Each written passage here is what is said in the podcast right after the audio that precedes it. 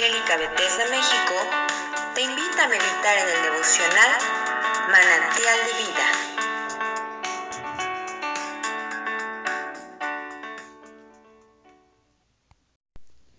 Hola, ¿qué tal? Soy el pastor Rafael Monroy y te invito en esta oportunidad a que me acompañes, a que juntos podamos meditar en el capítulo 40 del libro del profeta Jeremías. Dice así la palabra del Señor en la versión del lenguaje actual. Dios volvió a hablarme cuando me llevaban a Babilonia junto con los prisioneros de Judá y Jerusalén. Cuando llegamos a Ramá, el comandante Nebuzaradán me quitó las cadenas y me dijo a solas, El Dios de Israel me pidió que te, te dijera que Él mandó este desastre sobre tu país para cumplir con sus amenazas. Ustedes se rebelaron contra Él y fueron muy desobedientes. Por eso les pasó todo esto. Ahora mismo voy a quitarte de las manos estas cadenas. Si quieres puedes venir conmigo a Babilonia.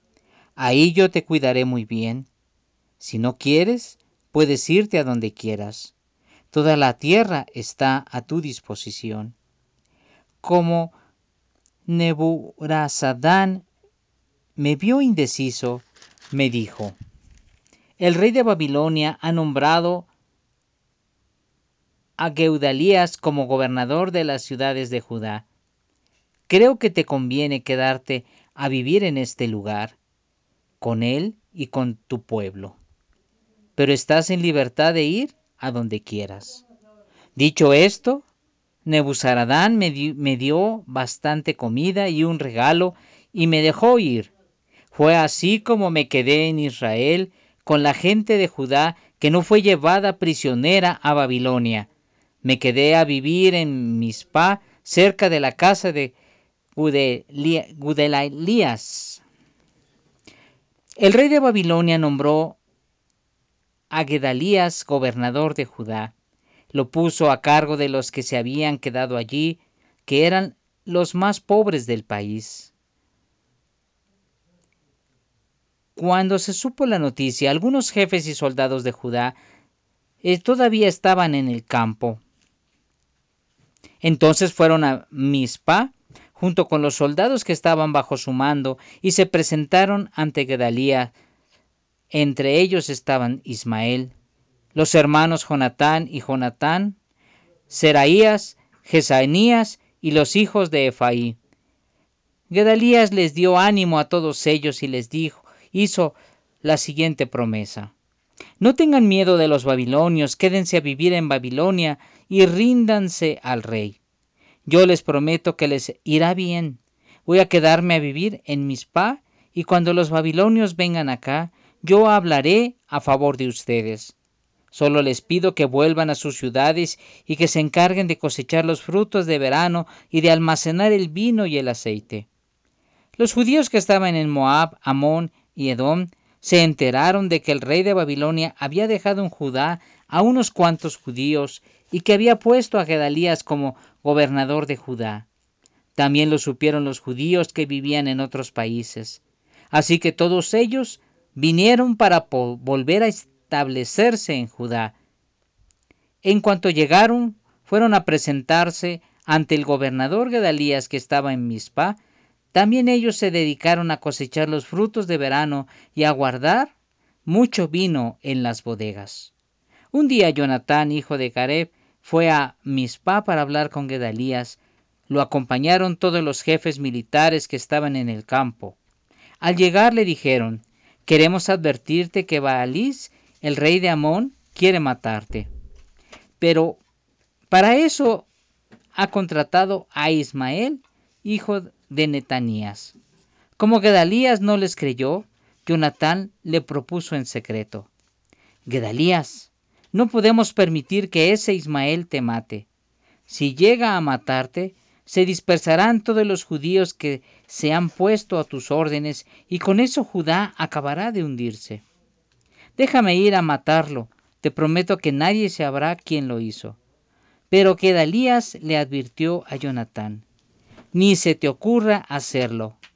eso que me dices de Ismael es pura mentira. Ah, cuántas cosas podemos aprender de estos pasajes. Primero, tendríamos que ver en base a, los versículos o los capítulos anteriores cómo es que el Señor está prometiendo que va a destruir al pueblo de Israel por cuestión de la desobediencia y de la rebeldía. Y pues lamentablemente así sucedió. Y entonces, después de matar a muchos judíos, a los principales, al rey, incluso llevarlo a, a estar en una condición de tortura y de vergüenza sin ojos, como esclavo, pues eso significaba la caída del reino del pueblo de Dios. Sin embargo, esto no era un trato ajeno a Dios. Dios mismo les había advertido que lo iba, que iba a traer ese juicio sobre ellos. Y el pueblo no quiso escuchar. Entonces Dios dijo, lo voy a tener que hacer, y así lo hizo. Y trajo ese juicio sobre ellos. Pero en su gracia, en su amor, en su misericordia, Dios les provee del gobierno de un, de un rey ahí en Judá. Un rey que iba a gobernar en, esa, en ese lugar llamado Gedalías. Un hombre que estaba al servicio del rey de Babilonia, un gobernador de la ciudad de Judá, pero que tenía gracia hacia el pueblo del Señor, hacia los judíos. Él tuvo a bien poderle decir a Jeremías que Dios le había dicho que iba a estar bajo su cuidado y que le pudiera y que podía él estar con libertad para entrar o salir, para establecerse en donde quisiera.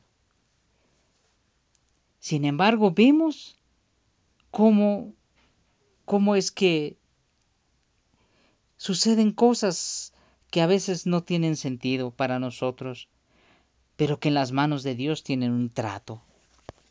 Nosotros muchas veces por, por no obedecer a nuestro Dios, por no guardar su palabra, por caminar alejados de Él sin considerarlo en nuestra vida, Dios, antes de traer un juicio, un trato como hijos, Él primero nos avisa, nos advierte. Él en su amor y su gracia, está esperando que tú y yo meditemos y que cambiemos la condición y la actitud de nuestro corazón para que sea agradable a Dios. Sin embargo, si no lo hacemos, si permanecemos en nuestra desobediencia y rebeldía, el Señor actúa como un padre corrigiendo a sus hijos y entonces trae un trato para nosotros. ¿Cuántas cosas pueden suceder? Recuerdo la historia de un hombre, un hombre que era mercader y tenía una gran flota de barcos. Llega de repente un mensajero y le dice, Señor, le traigo malas noticias. Le informo que acaban de ser destruidas por una tormenta tantas embarcaciones que estaban cargadas de telas finas.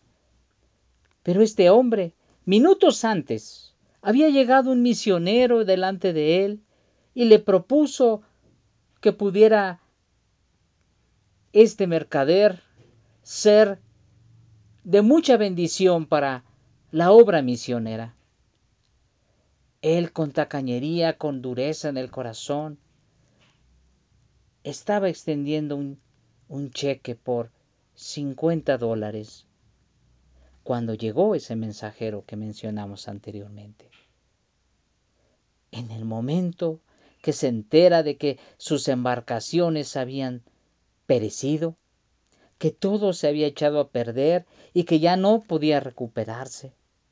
En ese momento tomó el cheque y lo rompió. El misionero pensó, si me iba a dar algo en ese momento, con la mala noticia ya no me va a dar más, ya no me va a dar nada, ya no nos va a ofrendar, ya no va a aportar para la obra misionera. Sin embargo, vuelve a sacar la chequera y extiende un cheque por una gran cantidad de dólares. El misionero cuando recibe el cheque se queda sorprendido y dice, eh, ¿cómo es posible que usted aporte tal cantidad tan grande cuando le vienen a dar una noticia de una gran pérdida que tuvo de sus embarcaciones y su mercadería? A lo cual este hombre respondió, si yo le hubiera dado una cantidad mayor, mis barcos estarían a salvo. Pero por la dureza de mi corazón, por haber pensado que podía dar cualquier cosa para la obra misionera, Dios trató conmigo. Seguramente Dios le había hablado a este hombre antes y él fue duro en su corazón y fue de alguna manera llevado a un trato, pero él comprendió que Dios estaba hablando y que de Dios iban a venir mejores y más cuantiosas riquezas para su vida y su negocio. Hermanos, así es Dios con nosotros.